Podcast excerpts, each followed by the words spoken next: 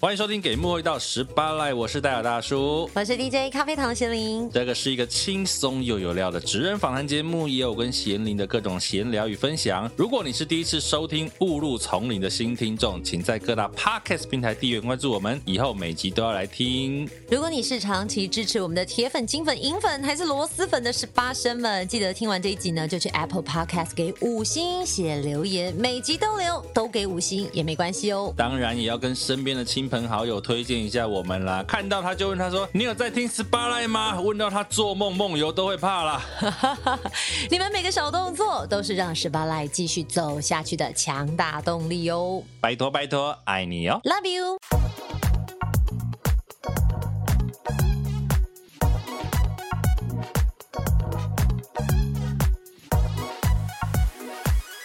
被攻下面，一开始由贤玲为您献唱，还记得我们小时候。这谁的歌啊？哎，我忘记了。还记得我们小时候？可是，哎，有 DJ 我不知道歌哦，不能这样。歌名不是我们小时候吗？还是还记得我们小时候？Tank 对不对？啊，对对对对对。歌名跟我们小时候啊，就是我们小时候。对呀，我想说哪有什么歌叫还记得我们小时候？就是还记得加上我们小时候。哎，有还记得吗？没有吧？你查查看。啊，那是还是会 还记得。大叔，拜托你这样扯很远呢，好不好？年代有就不要。要装年轻人，哦，而且他不是还记得哎，他是回忆起我们小时候。是不是？我想说奇怪，为什么你的旋律跟我的歌词永远对不上？想要点，而且现在现在比较夯是如果可以，请你练一下歌好吗？你刚刚那些都少说已经是八年、十年的歌。如果可以，我会唱啊，唱啊，只是因为有版权的问题，我们不好唱。一句不行吗？可以啦，可以啦。如果可以，柯文哲也有唱啊。真的吗？哎，你不知道这一段对不对？我不知道哎。他有唱《如果可以》啊，《如果可以》唱卤味的歌之类的。我怎么不知道啊？我找给你看。天哪，我是没有 follow 到时事吗？这种这种废的东西我最喜欢了。哎，其实我很少看到这种奇奇怪怪的新闻哎，还是我眼睛会？你看你看，自动忽略就有了柯文哲《如果可以》一样啦。人家的版权我们不要乱播，没听过的请搜寻柯文哲卤过可以，记得要打卤味的卤哦。所以是有人讲话声线很像他，然后模仿他。对，其实有一个人专门就在网络上模仿他的声音，然后用他的讲话的方式去讲一些好笑的话，这样。啊，真的很像哎！对啊，所以你刚刚说卤过可以，我怎么不知道？因为科 P 也有唱啊！天哪，你平常到底都在干嘛啊？哎，我们平常要接收很多这种垃圾资讯，好不好？是什么样的环境养成你这样？你小时候都在干嘛？小时候哦，小时候其实比较少接触垃圾的东西。小时候可能比较垃圾算是相声吧。你有考虑过相声大师们的心情吗？相声应该算是很经典的，就是笑话。应该是说哈，其实我还蛮常接触，我蛮喜欢这种。好笑的东西，嗯，这个跟养成，你看到现在应该也有点关系嘛？我觉得有诶、欸，其实你骨子里是好笑的人，不像我。检查一下，就是你，你外表当然工作的时候必须要很严谨。对，因为你的身份，但你骨子是真的是骚包，但是会说出一些哎，对，他，但我我就是应该那种发自内心，其实一个很无聊的人。其实你也没有啊，你就是我真的很无聊啊，我老公都说我很无聊。你老公怎么这样？他好诚实，他这样还把得到你？可是婚前就说你很无聊吗？一开始认识我就说我是一个很无聊的人，这么直接啊？嗯，他就说他曾经问我说，你小时候在干嘛？我说小时候哦就在家呀，不。不然就是去台北市立图书馆啊。那你这个人有做过坏事吗？小时候坏事就是小小的坏事，比如说作弊这种。作弊有，我当然有。哪个学生没有做过弊？我才不相信。欸、我才作弊过一次。我真的发自内心，就是我觉得作弊它有分很多的程度，就是你怎么作弊，嗯，你只要起心动念瞄过别人的答案，那就是作弊。哦，你好严格哦。不然什么叫 cheating？不就是你 你违背了你的良心？你看了别人就是作弊啊。所以你说谁没做过弊，我才不相信。所以你只要有作弊的心，嗯，偷瞄过旁边，想说想看一下，这样也不行。当然了，那就是你真的是高道德标准呢。我我没有觉得说，应该是说作弊这个行为本身当然是错误的，但是我没有说你做了人生一定会怎么样，因为我觉得它就是一个人生发现的过程。你想作弊是表示你想追求好成绩，你不想让自己失望或者别人失望，你有一个远端的目标，只不过你方式错了。嗯。所以他是经过学习，你可以提升自己的，呃，去检视自己，成为一个有高道德 标准的人。那你做过什么弊？其实我记得我最有印象应该是我那次真的吓死。可是我国中有一次老师说要考什么背课文，欸、那我记得我那个国文老师是非常可怕、非常凶狠的，是那种可能会打人的。我印象中，他上课就是骂人，会骂到你掉泪，然后你会自尊心扫地。然后有一次，他就说要考试，可是我不知道为什么，我真的没有准备。所以当他说要考试的时候，就看到我就是默背课文。那种同学大家都会有小聪明嘛，那老师转身赶快看一下，偷看，就差那么一句，你就看一下。对，我跟你说，就是看那么一下被抓到。他突然转身，他也没有。我觉得老师背后好像都有长眼睛。突然之间，他就走到你旁边，然后就敲你桌子两下，说：“下课到走廊来找我。”哦，你就吓死。他没有当下骂我。我觉得我很感谢这个老师，因为他的确当下可以把你哦，应该是说我也有看过他抓过其他同学作弊，是直接把他的考卷纸拿起来撕掉。嗯，那他为什么对你这么好？你是好学生？我不晓得，我我我不竟然是个好学生，可是当下的可能那个眼神交流的时候。他可能有感受到我的悔悟之心，所以你当下就是用水汪汪的大眼告诉他说：“老师，我错了。”其实也没有，可是我在想，我当下真的快吓死，因为他真的是很可怕的老师，他真的是抓到会立刻把你课本撕烂的那一种。那、啊、后来呢？你去找他。他就在我还记得，他应该在什么二三楼的那种走廊，呃，楼梯的转角，嗯，然后跟我说：“你刚刚自己做了什么？知道？我再给你一次机会，没有准备就是没有准备，考零分也不会怎么样，嗯。但是如果你是用呃偷看答案得到好成绩，那个也不是真的。当然，我觉得老师这样跟学生讲很棒，只是因为你刚刚讲说他也撕烂别人考卷，我觉得他是有差别待遇。”我我其实当下我不知道为什么他会有做这样的选择，嗯，可是我我自己就是啊，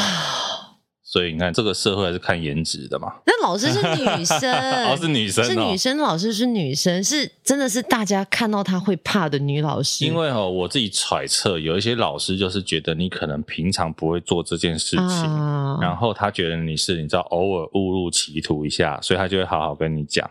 可是呢，有一些学生他可能平常比较调皮捣蛋的，嗯，老师就觉得你就是这么坏，所以我要骂你。哦，懂。对，所以。这个应该讲说，那一位老师那个当下这样对你，我觉得 OK 啦。可是他好像应该对其他同学应该要一样，就好像要一视同仁。其实我们都一直在讲说要一视同仁，但是我发现一视同仁是非常难的，因为人心是肉做，就像你手指头伸出来，有长有短，不会有五只一样长，没有啦，五只一样长，你给我看看，就是好像会有一些选择。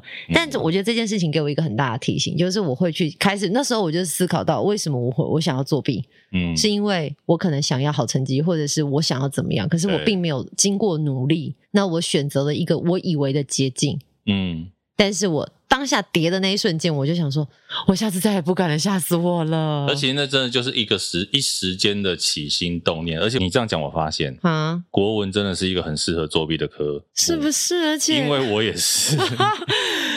我真的不知道为什么全天下的老师都喜欢考背课文。现在还有在背标点符号什么的哦，真的，然后也要扣，一个字打一下。对对，我们真的是同一个年代。然后你就想说，天哪，背不起来就是背不起来，而且背文言文那是最痛苦的。嗯，对啊，你看以前我们背那么多，现在难没几个记得？大家都只记得头两句吧。可能头两句我都记不。你现在脑袋中浮出什么？春眠不觉晓，好烂哦！不然我赤壁赋是不是？什么排山倒树而来啊？对，然后什么什么先帝崩区未半？天哪，我我真的我真的背不起来，真的。而且我觉得会背的人，我真的很敬佩你。可是你这样这样子背课文文化，其实到高中也有啊。我记得我在高中的时候也曾经就是考试吧，真的是那种段考、期末考。默背课文就不知道为什么整个脑袋就空了一段，我那时候吓死了，因为我可能就是少了那一段，我可能那一科会被当了。背课文到底为了什么？可是那个到底是好还是坏？就是我其实一直不太懂背课文是。我觉得好像会有两派的争议，很多人不是说，哎，为什么现在年轻人都不学文言文啊，或者是了解一些古文诗词？可是如果呃你深究背后，其实。如果你把它硬要当考试，或者是把它变成一个填充题来默背的话，我觉得它失去了它文本里面本来的意义。你应该是让学生是理解跟了解。你说古诗词很美，我我们不否认。是，可是如果你把古诗词变成是我什么都不理解，但是我就是要默背出来，我要写出来，啊、对对对对对，那我觉得那就是浪费孩子的发展空间跟时间。可是有一些古诗词，你把它翻译成白话文之后，你会发现它就是一篇古人发的废文呢。有之前不是有人，你要不要查一下？之前有人特别写了一篇这个文章。然后就写说，哎，是不是故宫小编还是怎么样？好像是。他就说，你仔细看古文，呃，古人写的内容变成白话文之后呢，就是废文一篇。结果这个文章后来也被骂的骂成猪头啊！哦，而且这个是好像叶秉辰老师有在他的脸书分享，哎，比如陈子昂有没有？陈、嗯、子昂有一首这个《登幽州台歌》，算是很有名的。前不见古人，后不见来者，来者念天地之悠悠，独怆然而涕下。哎，那个字不是念创哦。随便。对啦，是念创啦，大叔你错了，要承认。而且是不是没想到连语音都跳出来笑你呢？然后呢，白话文翻译是什么？嗯，前面没有人，后面没有人，这世界好大，然后我就哭了。废不废？有够废！然后我们在背这种东西，但是怎么办？我们我们在学校要不要有教育啊？我觉得文字是很美了，但是变成白话文，你说它有没有错？没错，完全正解。对，我再再分享一首王之涣的《登鹳雀楼》：白日依山尽，黄河入海流。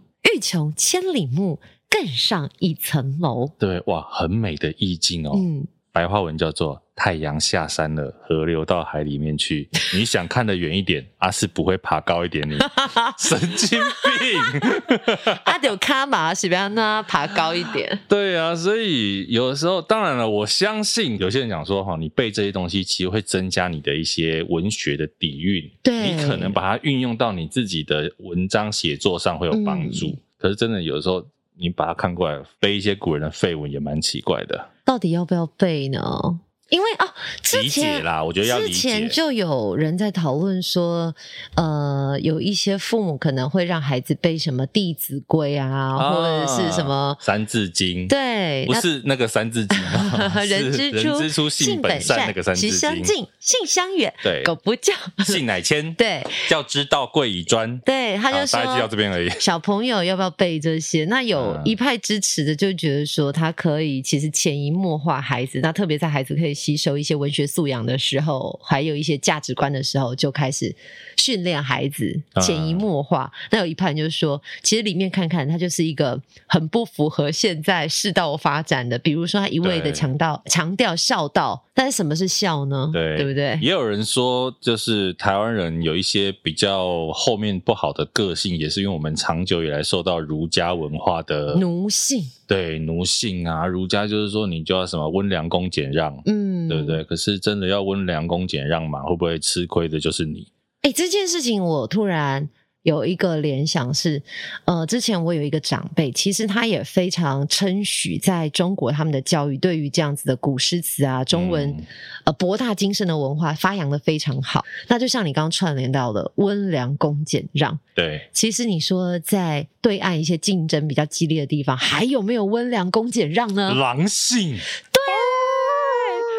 你像你这样一讲出来，我就联想到说，哎、欸，下次那个长辈在跟我讲的时候，我好像也可以这样反驳他一下。你说你要学狼叫给他听，不是，是因为他就觉得说，呃，台湾的年轻人就是因为失去了这些博大精深的文化啊，所以才会，比如说看节目上，好像呃主播啊或者是什么用语都很浅白，浅白到所谓的没有 一些那个职业，我们可能本来。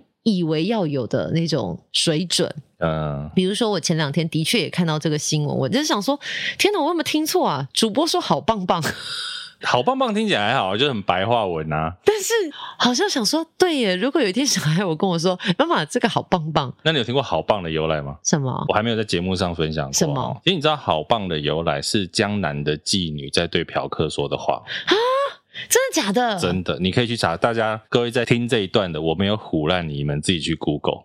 你认真？我认真。那我跟你说，我要抢先在今天的电台立刻露出。真的吗？你不要害我。电台可以讲吗？应该不会啊。如果它真的是一个由来，你可以查，忘记好像是南方吧，中国南方的妓女，她在称赞嫖客。不然你有没有想，为什么会是这两个字？对，我没有想过哎，就是他在称赞嫖客的话，你知道男人会需要这种话术来让他这个就是扩大他的自信心，阳性的风范是不是？对对对对对，很少人知道，我后来发现，但我好难理解，就是为什么要用好棒哎？对，所以后来他就变成称赞人的一种方式，赞。对，你刚刚的棒越来越小，剩下大拇指而已。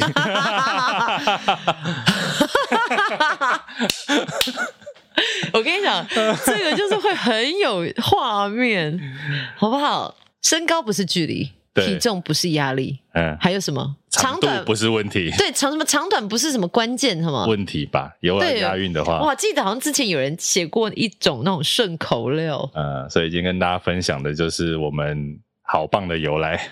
哎，那要怎么样把它讲的比较有文学素养，比较有比较文雅一点？你说把好棒变成文雅哦？嗯，就是说，如果我要讲讲这个典故，你讲，你知道，你刚刚提醒了我一点，就是有时候在电台的文化跟 podcast 文化不一样，嗯，可能你光讲出。妓女、嫖客这两个字，有一些比较敏感神经的人就会觉得这难登大雅之堂。那就是性产业的工作性工作者，性工作者。对，中国南方的性工作者在跟他们的顾客蹲轮的时候，哦，敦伦，敦伦的时候会说出的赞叹话语。哦，太好了！或者我们有念书好吗？或者是风花场呃，风花雪月工作者，风月场所，风月场所的工作者称赞宾客的方式，好棒！哎，你，你以后在台上主持讲出好棒，你不要脑袋跑去别的地方。我跟你讲，我会耶！哎呦呀！哎，这一集很有教育意义耶！对对，我们虽然告诉你我们小时候有作弊，但是我们也告诉你好棒的由来。对，哎，那如果。未来有朝一日，你有孩子，嗯，然后你的孩子作弊，你会怎么样？孩子作弊，我会问他为什么啊？你为什么要作弊啊？对，对啊，没有念就没有念啊。OK，其实会比较像你那个老师跟你讲的话啦。哦，对啊，我觉得本来就是这样，因为那个你作弊的东西也不是你的啊。对，因为我在想说，你刚刚又提到这个话题，我记得有看过那种偶像剧啊，或者是电视剧，他就会说你作弊，然后就 send 退配啊，就直接一巴掌。可是我应该这样讲啦，我们活到这个年纪也知道，你从小到大你一定会做过一些小小的坏事。我们当然不是什么大奸大恶之人，嗯、可是你一定会做过一些小小不好的事情。可是老呃长辈以前都不是有一句话吗？什么“细汉偷扳不”还是什么“细汉偷哎细汉偷扳不，大汉偷看骨”？对，就是小奸小恶，虽然小，可是你不能不去处理它，因为把它。放着置之不管之后，长大可能就会走歪路。对啊，可是所以他在小时候逃班补的时候，你就要跟他说这样不好，懂？以免他长大逃看骨，懂？对不对？不然你要看骨也要看。金牛啊，对不对？要看看看补爷啦。对，我们这样会不会又教坏小孩？没关系，我们节目就是在这个不断的辩证当中去让你思考自己。我们的节目就是喜欢呢。你知道有没有？大家有没有玩过那种拔河？拔河不是有一条线要放在地板上吗？对。但是我们拔河不是用拔的，我们就是在线的左边跳过来，一跳过去 啊，左边啊，右边啊，左边右边，我们就在线的两端。没有，因为我老实讲，我就会觉得说这种东西。就是你往哪个观点出发，嗯，你都可以得到你以为是真的答案。哦，对，就像我现在可能胡说八道，但是我可能假装说，哎，根据科学家的统计，怎么样，怎么样，怎么样，那数据怎么样，怎么样，大家就会信以为真。殊不知我以上都乱说。我跟你分享一个，我最近觉得我们如何打破政治，啊，应该说如何去讲政治不正确这件事情。嗯，然后你看你有没有被我说服？好。人家不是都说我们那个要注重环保吗？因为不然我哎呦，太注重环保了，我的帽子撞到麦克风。我们不是要注重环保嘛，然后我们就会不要用那个塑胶吸管啊，不然海龟鼻孔会插吸管。可是你有没有想过，海龟会不会是自己想要插吸管呢？啊？海龟可能觉得这样很帅、很时尚，就像人会穿鼻环一样。当然不会啊，他就是要插到自己的鼻孔，你觉得说，你看我就是时尚的海龟，很帅。不会，而且有一种说法说，海龟为什么鼻孔会有吸管，是因为它先吃了吸管，它卡住不舒服，它想要把它吐出来，所以它最后会卡在鼻孔里。哦，OK，好，可是，一样，所以为什么海龟要吃？因为它觉得它好吃。哦，嗯，他觉得它好吃，所以它去吃。那你为什么要剥夺它吃美食的权利呢？但他不知道那个东西万年不化。对，可是可是可是，你会不会吃盐酥鸡？盐酥鸡最后会变成排泄物，但是那个塑胶塑胶微粒是不会的，因为我知道看到前阵子有一个报道，它就是说，其实，在海底的深海洋的动物，你去解剖它的胃，会发现其实里面有非常多的塑胶微粒。对，塑胶微粒有可能是它整个一直变小之后所残存下来，但是我们肉眼不见得很清晰可见。但是像大型的，比如说你说什么吸管啊，或者是什么破碎的渔网啊、保丽龙粒，或甚至是什么瓶盖，那真的是在大海里面。比比皆是，吓坏了。对啊，可是你看啊、哦，盐酥鸡也会有回锅油的致癌物质留在你身体里面，嗯，它不一定都会排掉哦，对不对？我们体内有很多重金属或者是有害物质，对。可是你还是会吃盐酥鸡啊？那是我个人的选择，但是海龟应该是被迫。海龟你怎么知道不是他个人的选择？什么？燕燕子非龟，安知龟之选择？哎、欸，我们今天什么国文置入 是不是？对啊，所以你说海龟是不是真的不能插吸管呢？嗯，说不定他还觉得说，你们为什么要剥夺我吃美食的权利？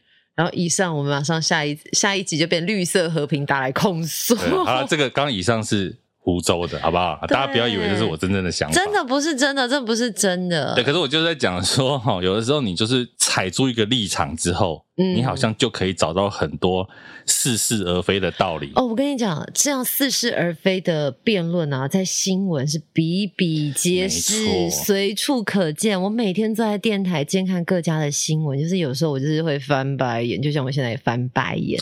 他们会为了激化而激化，为了朝向他所站的立场，朝向那个方式去做一则新闻。你有没有想过，以前我们国中、高中的辩论社？其实我以前超讨厌辩论社的。为什么？我觉得辩论赛很无聊啊！你一个题目拿出来，比如说啊，你赞不赞成堕胎？嗯，正方的一直一直讲说我我很赞成堕胎，为什么堕胎应该怎样怎样？堕胎怎么好怎么好？反方就一直讲说为什么不要？为什么不要？为什么不要？什么？他们永远不会有交汇的时候，因为他不能够，因为他不能够对，因为他只要你认同对方的观点，你就输了这场比赛。对啊，我以前都觉得说辩论社就是这样啊，而且很无聊，就在吵架。我这两年突然发现，原来辩论社就是社会的现实，超级啊，对啊，它就是一个训练你逻辑思辨的地方。对，如果你懂了。但是很可怕的是，有可能我们现在在一线的，不管是媒体工作者或者是政治人物，对，因为他们脑袋都很好，对，所以他们只要当他们坚信那个立场之后，他们完全听不进别人的声音，他们只想看见他们看见的事实。所以当这样的人都存在着彼此的立场，不愿意去理解对方的时候，就会造成社会上的撕裂。这个其实也讲到，也就是所谓的媒体试读啦。嗯，你得到一个资讯之后。你能不能去分辨这个资讯到底是对的还是不对的？嗯，因为常常很多我们得到的资讯，你好像觉得哦哦哦哦哦，然后就照单全收。诶，这我可以串联一下，就是你。最近我刚听了一集，就是哇塞心理学，然后有一个 podcast 这个节目，对，刚好有一集就在讲说为什么我们会很容易就是在呃资讯的识读上面会出了问题，它其实跟心理学有关。嗯。那为什么有时候我们都会赋予一个科学家说了什么？是因为我们已经习惯这个 pattern，只要你科学家说了什么，做了什么数据，然后写的好像真的，那里面呢可能串接了一些专有名词，嗯，或者是一些。看得出好像是人民的人民。英国研究指出，对，你就会以为是好像真的，那可能你完全没有思辨就会分享出去，因为它看起来就是真假穿梭。对，这个时候是最可怕的。这种都是这样啦，所以我们讲媒体试读这件事情，像刚刚如果真的有人脑袋很不清楚的，嗯、我的海龟吸管自己爱吃的这个论点，他搞不好也接受哦。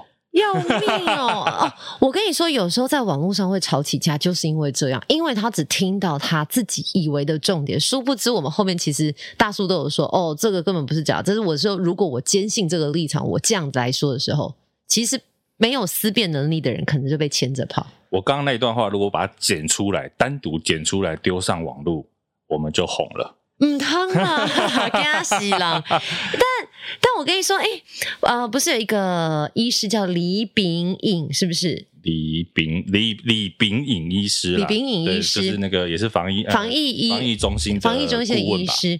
我们现在时间是五月十二号，他就有在他的脸书刚好发表了一则讯息，他就是说他昨天可能在记者会有说了什么话，或者是。呃内容，结果就是被媒体断章取义，啊、是，而且是断章取义的很明显。他后来看到那个新闻露出，哎，果不其然，就是你知道，特别喜欢针对。嗯、其实他已经不是第一次被断章取义。对，后来他就他，他就自己出来说，其实他的原意是什么，但不知道为什么就被掐头去尾写成一篇文章，变成标题。对，所以你常看到什么某某人认了。其实我觉得，包括其实很多人会被标题带风向，也是这样啊。比如说之前我看过四月初吧，还是五月初、嗯、啊？四月初，四月中。陈时中部长不是有说，就是月底可能破万吗？对。然后有人就说啊，破万你是很开心哦？他没有很开心，他只是告诉你现实而已啊。这就很尴尬啊！就是我告诉你事实，你我你觉得很开心，但真的谁开心？你看到媒体下标的方式，还有后续在讨论的方式。如果一个国家已经变得，就是我觉得很。呃，在一个危急之处的时候，你就可以看大家的反应是什么。所是所有人想要一起来解决问题，还是当问题出现的时候，我们开始互相的批评跟拉扯？这样不行，这样不对，我不要。对，东西给我，我不要。我给你的东西都不够好。我拿太贵，我，我拿不到的最好。太贵了，我不要。哦，什么东西太贵？说鼻孔，我不要。我要脱衣试剂，是不是？什么我都不要。这真的是哎呦，好辛苦哦。你的切角如果本来就想要站在对立面，你真的想的任何的思维都是对立面。其实你讨厌这个人呢，他做什么你都讨厌他。这就是我们很久以前聊过的啊。即便他做对的事情，对，你只要手上有一根锤子，嗯，你看什么都是钉子，对，就什么都想钉。但怎么解决？无解啊！我分享一本书啦。我前阵子看一本书，就是那个刘志新，一个报道者的记者，嗯、他也是报道者的副总编辑。嗯，他写了一本书，叫做《真相制造》。嗯，它里面其实就是在讲各种的假新闻、嗯、认知作战。网军到底怎么运作？他花了好像三四年的时间吧，而且不止台湾哦，嗯，他跑了全世界很多地方，里面包括像他第一篇就讲的是一个那个比利时的一个妈妈，这个妈妈的小孩当初他就是失踪了一阵子，嗯，好几年，几年后呢，突然有人打电话来给他说，你儿子为了 ISIS 战死了，哦，他是光荣而死的，啪，电话就挂了。啊，他也知道说，原来他儿子失踪这几年是他儿子去参加了圣战士。OK，然后他就回头去查为什么他儿子会参加圣战士的组织。嗯，那他也知道说，原来他儿子一直都在网络上、社群上接触 ISIS 的一些相关的资讯、洗脑的讯息。嗯，甚至在他呃知道了这一些讯息之后，他儿子就被拉入拉入一些私人的社团。嗯，甚至一对一的讯息开始洗他的脑。好可怕哦，然后他儿子最后就离开去去参加这个圣战士的这个团体，最后战死。或者是他也讲到了印尼的网军，嗯，如何用这个内容农场啊这一些内容去影响这个整个新闻的资讯，嗯，然后俄罗斯如何透过假新闻去影响第一次二零一七年的法国大选。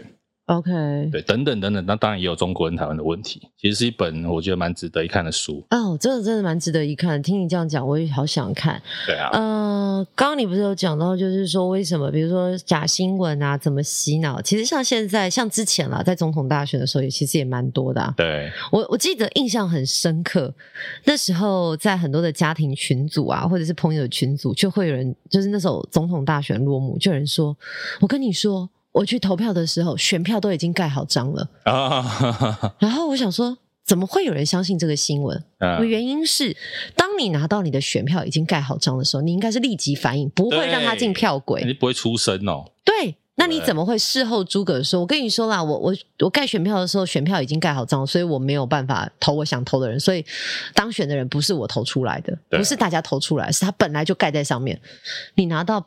票，你拿到选票的时候不会看吗？可是这个东西就有人相信。可是哦，这个你反过来讲啊，像现在我觉得连主流媒体都是，我现在看到很多主流媒体就会写说专家说什么，嗯，点进去之后你会发现他连专家是谁都没有讲，哎，对啊，通篇不知道专家是谁，哪一位专家？你说，真的真的就是很可怕啊，尤其是。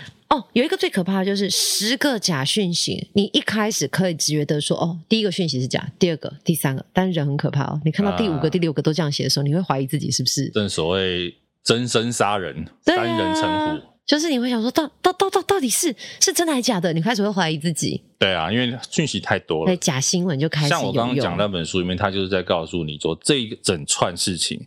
你现在很难防止的，就是因为它其实不是牵扯到什么政治啊什么问题，嗯、它牵扯到最大的就是利益问题。嗯，这个整个假新闻认知作战网军，它根本是一个很大的产业链。从最小的，比如说我今天只是一个个人，我在家里写一篇内容农场的文章，嗯，而且未必是我真的写的，我可能去来 copy 来的哦。对，贴一贴之后，这一篇网络丢上去，比如每一千个点击，我可能可以收到多少钱？嗯。这个是我的赚钱方式，这是最下层的，最上层是谁？脸书、YouTube、哦、这些资讯、这些影片会不会有流量？会，会，越耸动越有流量。对，所以他需要去告诉你真实性吗？不需要。所以从社群平台一直到最底层的这一些写手们，嗯，他们都是靠这个在赚钱的。所以我就觉得很生气啊！以前都在讲说人要自律，我觉得自律是最末端的事。你有没有自觉？你知道你要成为什么样子的人？你做的任何一件事会影响这个世界什么？如果你真的有自觉的人，你根本不会做这件事情。对啊，所以我觉得看完那本书，我有一个最大的感想就是，其实假新闻跟澄清这件事情，它其实就像是病毒跟疫苗一样。嗯，你的疫苗怎么改，永远赶不上病毒的速度。对，所以假新闻这件事情真的很可怕，我觉得很可怕。我我也觉得很可怕。其实像我平常在看媒体，不管各家新闻的写报道的方式，你会发现同一个报道，不同的媒体，不同的切角进去，嗯，可能其实最一开始的原始的事件，它其实就是一个事实的陈述。可是因为当你个人的情绪或者是颜色、政治立场的时候，他就会完全的偏颇，像我今天才跟我先生两个在讨论说，哎，呃，因为前几天我就说，哦、呃，我之前有准备了买血氧机啊，怎么样？嗯，那就有人说，哦，血氧机这么贵，应该国家要发给我们呢、啊。我想说，哎，家家户户一个血氧机三千块，它贵。可是我、嗯、我不认为这是国家一定要发给我们。对啊，你可以不要测啊。但，但也有人会说，新加坡都怎么样啊，或者是美国都怎么样啊？我觉得那个有时候那个类比是不完全正确的。新加坡有鞭刑，我们要不要也加进来呢？哎，正确。所以我觉得大家都只是听你自己想要听的。那甚至像快筛，我觉得适当程度的确，比如说比较辛苦的朋友，你说呃某些市、某些县市会提供他们一些补助，我觉得这是合理，在你和有限的预算之下可以编列，但不是无限上纲。应该讲说，我觉得啦，这个讲白了就是人家说防疫系统作战嘛，嗯，啊，这个战争的战役物资、战争时的物资靠要这么多，好像还不是很对。对，就是你没有给我的都是最好，我最需要的。对啊，那你真的给我，我真的有需要吗？不一定哦。其实你会发现，很多人买了是没有用。就像之前囤口罩，我跟你讲，大家家里一定都有那个柜子，一打开，口罩堆积如山。那你说这种东西用不用得完？可以用得完。可是如果以以快筛剂这样急迫性，或者是疫苗这种急迫性的，其实当然就是有需要的人，你就是把它一定要拥有。是，可是很多人是。纯粹为了囤货而囤货，没有办法呀。这个我觉得人性吗？对，这是人性啊。这个我们必须要很老实的说，它是人性。我们也只能怎么样？道德劝说，对不对？道德劝说有用。就像有人跟你说，我只是想买便宜的，有什么错？其实没有错。就是说你不懂得苦民所苦，你知道吗？小资，对，一百八跟一百八十块可以吃一个便当，哎，So，我我觉得。可以理解，但是那你就要接受，现在大家必须要排队。对啊，你不能觉得因为你不想排队。哎，这样以后我可不可以跟阿妹说，演唱会应该要票要直接送给我？为什么？我不想排队，我不想排在那边挤网站，不然我都买不到。你知道，就有人去拿说，呃，平常大家什么买什么蛋挞，或者什么排好几个小时，或者是买一个什么百货公司限量品，嗯，也没有人再出来。讲些什么？对，但是你像现在跟生命危机之际相关的东西，你会觉得说你排了三十分钟很久。的确，我觉得最末端的希望是大家当然可以可以资源很充足去拿到这些东西，那希望花费也在合理预算之下，但你不能够说因为你很急，你要无偿取得，因为现在已经有一种声浪是。你收费就是不对，这国家应该要发给我们嘛？是你防疫不力，你要发给我。我想说，这快筛又不是刚筛。哎，真的有这样子的说法，而且我还有前阵子你有看到新闻吗？就是有呃一些民众朋友可能真的觉得说，一来他买不到，可能太心急了啊，或者是说他觉得虽然现在可能在便利商店可以买到呃快筛剂，但是要一百八，跟政府本来用政府资源吸收的变成一季一百块，差那八十块，他说要去号召丢鸡蛋，嗯、你有想过吗？鸡蛋很贵、啊，对呀、啊，八十块你要拿去买鸡蛋，你也只能买到十颗哎。所以你有没有觉得它根本可能变成是一个假议题？他会不会说鸡蛋政府也要给呢？所以你就觉得没有？我觉得它就是一个假议题，它它就是想要激起大家彼此敌对。对啊，丢鸡蛋这个方法有用。有用吗？你不觉得从以前到现在，我我一直都很好奇，为什么大家都觉得说，呃，发生任何事情有争端，我要去丢鸡蛋、丢冥纸，嗯，为什么不能走一个法的路线来去寻求一个解决？啊，因为不丢鸡蛋，没有人要看啊，情绪没有抒发，对啊，讲白了是这样，新闻没有画面，对啊，你看静坐跟丢鸡蛋，我当然要拍丢鸡蛋啊，这就是媒体，对啊，我们这，这就是媒体有病。好了，这节目收一收好了。就其实我们都有病，就是我们自己在选择新闻的时候，我们也喜欢看那一些很刺激眼球的。其实是啦，就是我们说为什么现在极端言论多嘛？你就想两个人坐在那边理性讨论一个话题，跟两个人坐在那边吵架，你要听哪一个？所以我们来吵架吧。我们下次来录一集，我们两个来吵架的好了。我们会吵什么架啊？好像目前还好，因为我们两个好像愤世嫉俗。因为你就很无聊的人。好了，我承认我很无聊，就是我可能认真要讨论一件事情的时候，我那个触角是很明显的。但是你就算立场很明确啊，嗯、你都是很理性的在讲。又很不喜欢那种，可是扯东扯西，就是逻辑谬误，我就会生气。然后我心想说，你要把你逻辑整理好再来讲话。可是现在很多人不讲这个，我就是要看你们，你知道，血流成河就好。你们两个就是要吵得很大声、很激烈。我之前常常跟听众在吵一下。我记得我我应该有跟你讲过啊，之前可能在几年前有一个马 k i 的新闻，然后就有人说打计程车司机吗？还是呃对，然后那已经是他几年后，其实已经就是修身养。信回来，oh. 他也承认错误了。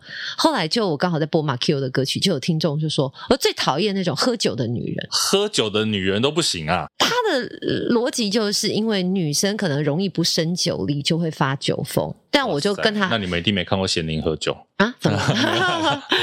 然后我就真的义正言辞，就是直接我看着他的讯息，我就念出他的名字，念出他的留言，直接在节目当中回复他。详细我怎么回复我已经忘记，但是我很明确的立场告诉他说，酒这件事情没有错，而且重点是你这句话针对的是女生不能喝酒，这就是一个雄性主义的思考，而且重点是酒。每个男生女生都可以喝，然后你为什么就是把它 highlight 在女生这件事情上？他喝多了做错事，他应该要负他该负的责任。对，但你不应该把他占男女，占男女，对性别上面的意义。很多女生很能喝，你们真的不要小看女生。哦，我就是那种不能喝的，不能喝就是很尴尬，在旁边顾包包的啊。对啊，我觉得你说如果说他如果讲说哈，为什么要放他的歌？他以前做过什么什么什么事？我还可以理解这种心态，哎，但这种人我也很不能理解。你不喜欢听，你就先不要听。他喜欢听你的声音啊！太好了，谢谢你的收听。我这个人也是很没有原则的，立刻下腰感谢你。对啊，可是你说就讨厌喝酒的女人，这个真的就太奇怪了。嗯，后来我在电台节目直接回复他，可是我在想，我那时候应该也是非常理性，而且我这种人就是。不要瞬间被触发，触发我觉得那个脑脑袋的条理会突然排列的很好，然后就开始叭叭叭叭叭 讲完之后，哎，我那一天真的粉砖赞数爆棚哎、真的吗？然后就有人留言说，我刚我就是听节目听到你那一番言论，我觉得你真的很棒，愿意为女性朋友发声，就是这世界上太多性别不平等的事情。嗯、再来，他们也会觉得说，那时候马 Q 其实已经好几年后了，好几年后了，他也道歉了，他也付出他该付的。呃，社会责任，社会责任，还有他的整个人的成本啊，他做错事，他所付的成本代价已经够了，你到底要把他打在地上打多久？现在很多人的心态就是，你只要做过一次的坏事，你就一辈子不得翻身。但我就想啊，来，谁没有犯过错？对啊，你看我们小时候丢石头的女生，那圣经上的故事也有写啊，谁没有犯错？来，你站出来，丢石头讲什么？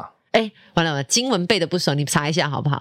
啊，谁没有？我以为你要讲哎、欸，没有啊，其实他就是经文详细经文怎么排列，我、哦哦、好像是说什么丢石头的妇女就犯了奸淫罪，还是、哦、我想起来了，哎，怎么怎么我知道你不知道？啊、好像是说耶稣是不是讲说，你如果自己没有犯过罪的，你们就可以丢第一个石头，对啊。然后还有人丢吗？当然没有啊，大家就是哎，谁没有犯过罪？鼻子摸一摸说，啊，我也有了这样。对啊，谁没有犯过罪？所以以后你要在网络上骂人家呢，你自己先看一下你有没有犯过错。你有犯过错的话，你你没有犯过错，你再给人家留第一个言。哎，但我突然联想到另外一个新闻，今天才有，今天五月十二号刚好有人在做这个新闻，就是前阵子不是有一个网红，呃，应该是说在网络上有两个非常有名的 KOL 妈妈。然后在争论躺地板这件事情。对，那其实我觉得第一个写的那个 KOL 妈妈，她并没有说是谁家的小孩。他们到底写什么？应该是说有一个网红妈妈，她就在分享说，她的小孩啊，就是比较不受控，然后比较奔放，喜欢随地而躺，啊、或者是他有一些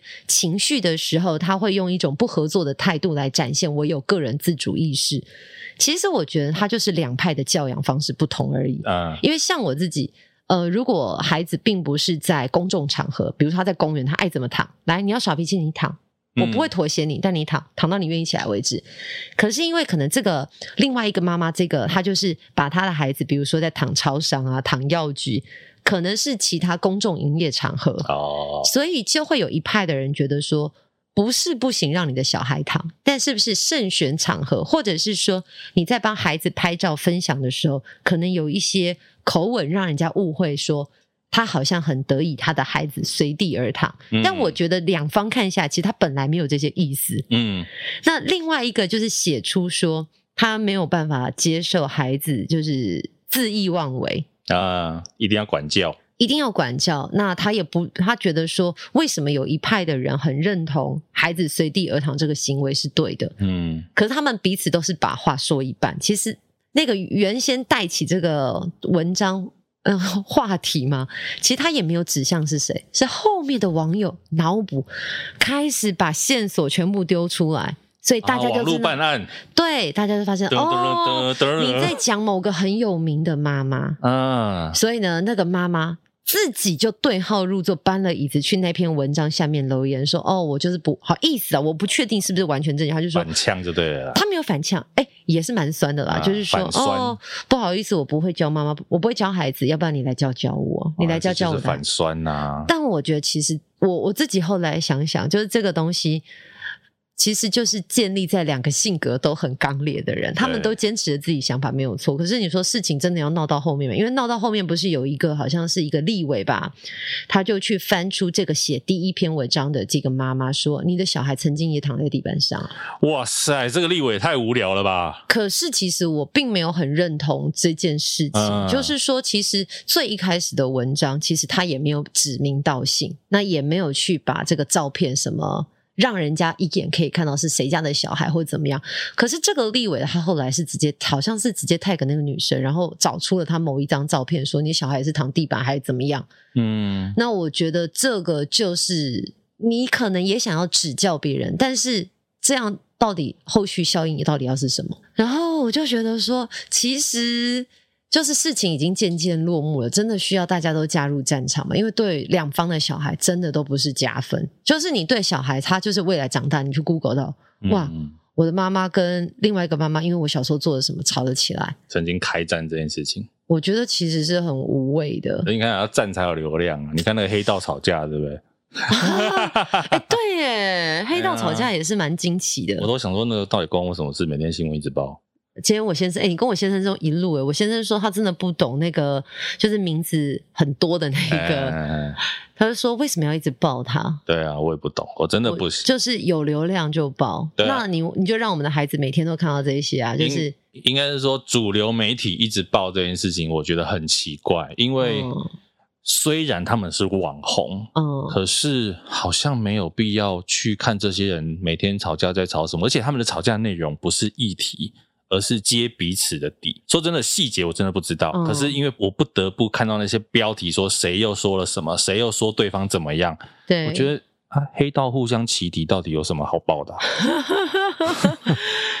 对，而且不是有人还去现场要做什么 live 连线，我真的是 傻眼。对啊，我真的觉得，老实说，主流主牛，主流 肚子饿了，所以主牛。主流媒体很多新闻，我们实在是看不懂他们到底在干嘛了，摸不着头绪，不知道他们想要做些什么。对啊，我觉得一切就是回归到大家只想要流量，所以我们小时候做那一些币也没什么啊。你确定今天 ending 要 end 在这里吗？没有，我跟大家分享一下。你这个 ending，我们到底今天要被多少人？我们可能会被环保团体、在教育界，嗯、甚至搞不好战神要来找我们。不是，因为我为什么要这样带？你知道吗？为什么？我跟大家分享这一集本来只是要录一个大概十五分钟的报报，嗯，突然间一路聊下来，我们就录了四五十分钟。其实也蛮可怕的。你看这两个人都在讲话。就是你看到一些新闻，你会很想要分享，可是真的不是每个场合都可以让你这样聊。对啊，那加上就是自己开始当了妈妈之后，我觉得我们现在开始有点责任，想要留给大家一些什么，不要就是大家一起沉沦。对，那对于一件事情，我觉得大家本来就是可以讨论，可是你怎么样去讨论，不做到人身攻击，还有不去扯贫富。啊，你知道扯贫富跟性别，最后它就是会无限制的扩张。还有一个重点，我们讲流量这件事情，我那天看到黄志凯导演，嗯，他分享三个字，我好有共鸣，我们把它拿来当这一集的 ending。好，脱俗、媚俗跟通俗。脱俗、媚俗、通俗。他说呢，脱俗，脱俗就是我就是做我自己的，我也不管你看不看。懂。通俗是什么呢？通俗就是我做我自己想做的事，但是我还是会想让你看得懂。懂。媚俗就是什么？你想看什么，我就给你什么。对，你想看什么，我就做什么给你看。这个我无法。那我们就是要做通俗的东西。OK。对，所以爸爸麻烦多多订阅我们，请加入我们通俗的行列。对啊，我们不管聊时事的话题，或者是聊一些职人的故事，其实我们都是希望可以给我们这些听我们节目的人们，嗯，得到一些东西啦，然后有一些幕后的一些职人的故事啊，不管是他们努力的过程也好，又或者是他们。到底专业的地方在哪里？对对，其实就是想要透过这些方式去跟大家讲，所以我们想要做通俗的节目，我们也不会做脱俗，就是说我讲什么你听不懂，管你啊，去死啊这样。还是你做脱，我做俗，我屌俗啦，我们刚刚讲。幸好不是你脱哎、欸，因为我脱了没什么好看的、啊，你脱搞不好还有惊喜。我脱只有惊吓，会有什么好看？哎呦，对我惊喜啊！因为戴尔大叔前一阵子之前也是有健身。但很久没见了，因为疫情之下就不见了。对呀、啊，我是最近不肯去健身房。安全第一，安全第一，啊、平平安安最好。好了，这一集本来要录抱抱，就突然变成完整的一集，好不好？当然你算赚到了，OK？有听有保佑，保佑什么？保佑什么不知道，有听就有保佑了。好了，这一集就先这样喽，大家拜拜，拜拜。